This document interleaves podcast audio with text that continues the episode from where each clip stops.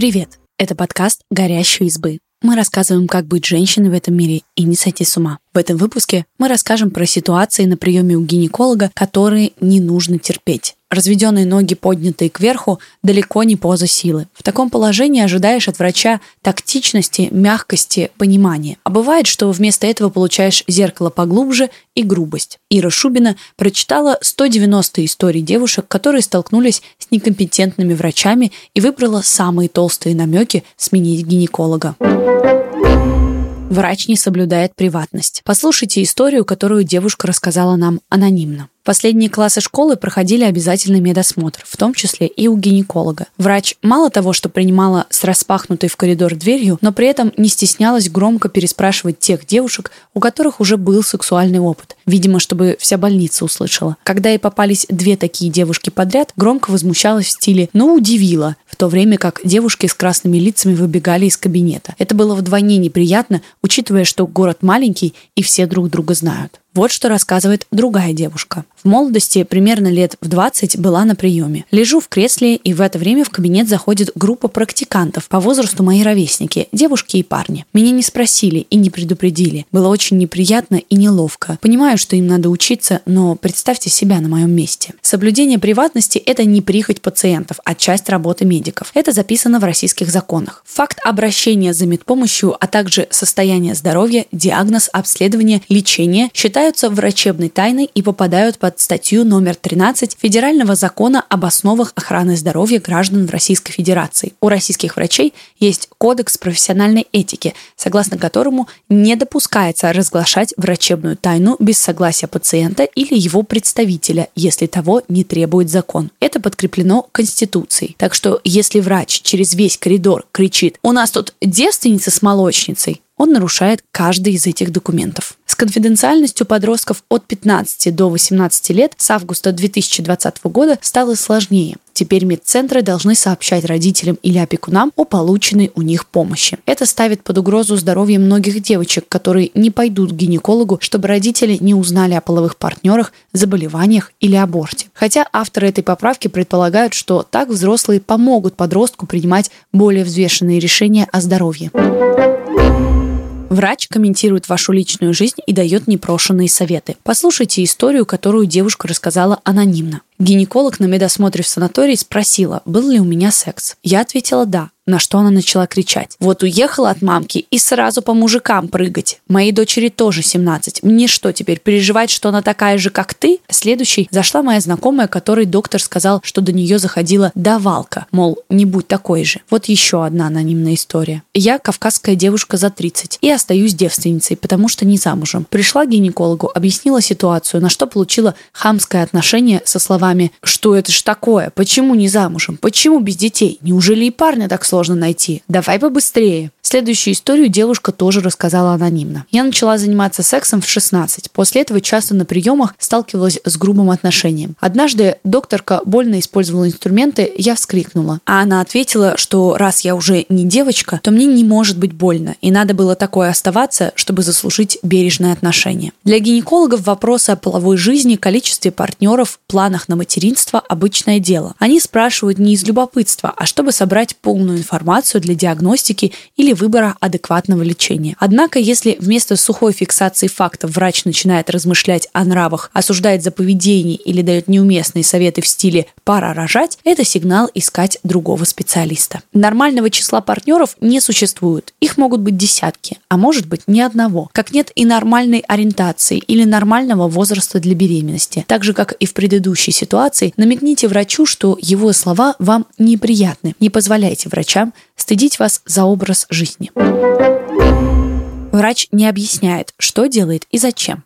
Послушайте эту историю. Я была на приеме первый раз в 17 лет на диспансеризации в МГУ. Гинеколог осмотрела меня очень грубо, хотя и знала, что я на тот момент была девственницей. Она не предупреждала меня ни о каких своих действиях, а когда я вздрогнула от того, что она засунула в меня свою руку, она сказала, а сексом ты как заниматься собираешься? Это было безумно неприятно. Вот еще одна история нашей героини. Когда мне было лет 12, нас повели на осмотр гинекологу. Так как я была девственницей, гинеколог решила ввести мне в анальное отверстие свой палец, смазанный вазелином, для того, чтобы, приподнимая его и пальпируя мой живот, оценить состояние моих внутренних органов. Я понимаю, что на тот момент это был, наверное, единственный метод осмотра, но мне было очень больно, неприятно и страшно. Я даже кричала. Было бы здорово, если бы доктор просто спокойно объяснила мне, что и зачем она собирается сделать, а не просто отнеслась ко мне как неодушевленному предмету. Этот опыт был одним из самых травмирующих в моей жизни, и он до сих пор имеет влияние на мою сексуальную жизнь и ощущения в той зоне. Несмотря на то, что перед глазами врача могут мелькать десятки влагалищ за день, пациентки не должны превращаться в приложение к половым органам. Такое отношение – результат многовековой традиции общения врача и пациента, где первый – мудрый старший, который знает как лучше, а второй – глупый младший, который все равно не поймет. От этого появляется снисходительный тон, а то и попытки замять объяснение диагноза или лечения. Трудно спорить с тем, что врач в своей сфере знает больше, зато пациент лучше знаком с собой и своим организмом. Современные отношения в медицине – это не опека, а партнерство. Многие доверяют гинекологу информацию, о которой не знают даже близкие, и рассчитывают на такое же искреннее внимание в ответ. Если во время манипуляции гинеколог молчит, можно ему помочь фразой вроде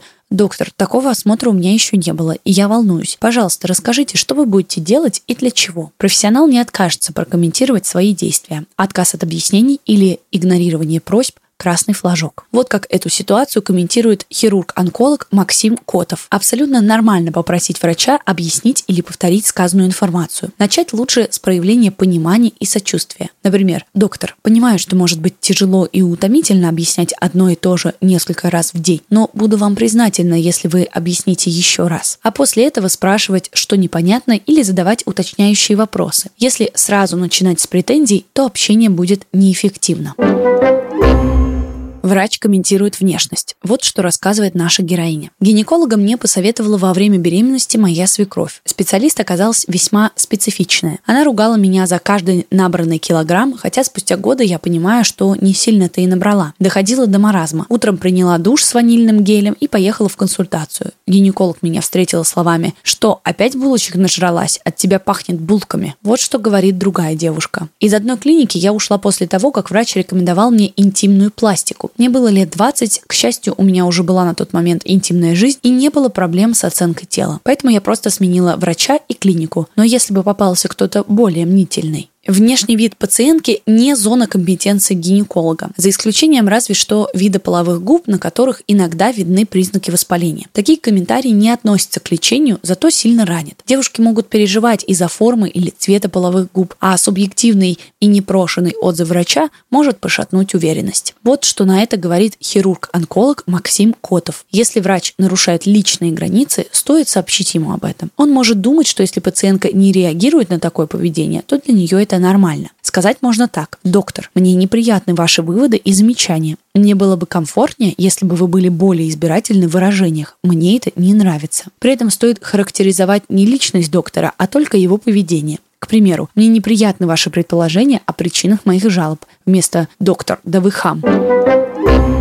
Врач навязывает дополнительные услуги. Вот что рассказывает Лиляна. Мне было 22 года. Особых проблем у меня не было, поэтому я не ездила в женскую консультацию, а каждые полгода посещала гинекологический кабинет в своей поликлинике. Сначала все было хорошо, но потом сменился врач. На первом же приеме оказалось, что у меня остроконечные кандиломы, молочница и, похоже, эрозия. Далее цитата врача. Нужно сделать дополнительное обследование. Вы можете прийти ко мне в клинику, ваш доктор, и я вас обследую. Даже подсчитала, сколько примерно мне это встанет. Вот какой заботливый доктор оказался. Более того, она настаивала, что нужно прямо сейчас сдать некий анализ, но в поликлинике его не делают. Но так и быть, если я оплачу его прямо сейчас налом ей на руки, она его возьмет и отправит в лабораторию клиники, где работает. Я стал ее просить, чтобы она выписала мне направление в женскую консультацию на нужное обследование, анализы и процедуры. Я была напугана столькими диагнозами, обескуражена манерой их подачи и напором врача. Сначала врач отказалась, потом написала какие-то бумажки. В платную клинику я пошла, но в другую, к рекомендованному моей подругой-гинекологу. Оказалось, что ничего из перечисленного у меня нет, и я здорова. Ситуация, когда врач направляет на дополнительное обследование, и правда может случиться. В одной лаборатории нет оборудования для анализа, а в другой есть. Но в этом случае врач спокойно обоснует свой выбор, а не будет настаивать на оплате в обход кассы клиники. Понимаем, когда лежишь на кресле, а врач невзначай предлагает еще один мазок на всякий случай,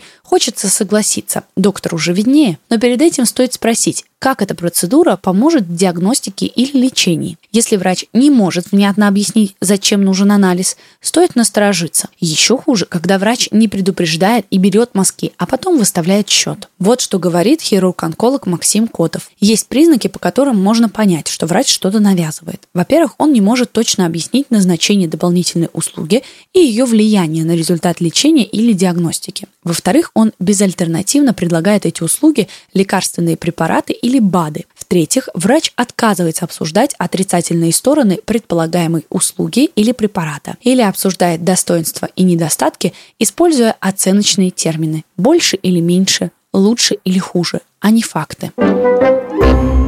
Врач запугивает заболеваниями. Эту историю девушка рассказала анонимно. С самого начала у меня была очень болезненная менструация с невозможностью ходить и обмороками. В силу советского воспитания моих родителей я не обращалась с этим вопросом к врачам, да и не было в маленьком городе нормального специалиста. И так бы и продолжалось, если бы я не загремела в скорую с острой болью внизу живота в 19 лет. Гинеколог, узнав, что я не девственница, взяла огромное зеркало и сцарапав всю промежность и влагалище. Грубо дергала меня за ноги и говорила, что такие, как я, раньше не доживали до репродуктивного возраста. Посмотрев заключение УЗИста, она безапелляционно заявила, что я никогда не смогу выносить ребенка и что мне рано или поздно отрежут трубы. Когда я разрыдалась прямо на кресле, она сказала, что надо было думать раньше, когда раздвигала ноги непонятно перед кем. Надо ли говорить, в какой истерике я ехала домой. Но позже оказалось, что причина моей боли была была в кисте, появление которой никак не связано с моим образом жизни. Прогнозы вроде «осталось жить пару лет, срочно рожай» очень пугают, особенно из уст человека, которого считаешь специалистом. Одна из причин этого гадания – незнание современных рекомендаций и протоколов лечения. Минздравы стран регулярно собирают актуальную и проверенную информацию в разных областях медицины и составляют руководство для врачей. Российские рекомендации в гинекологии близки к международным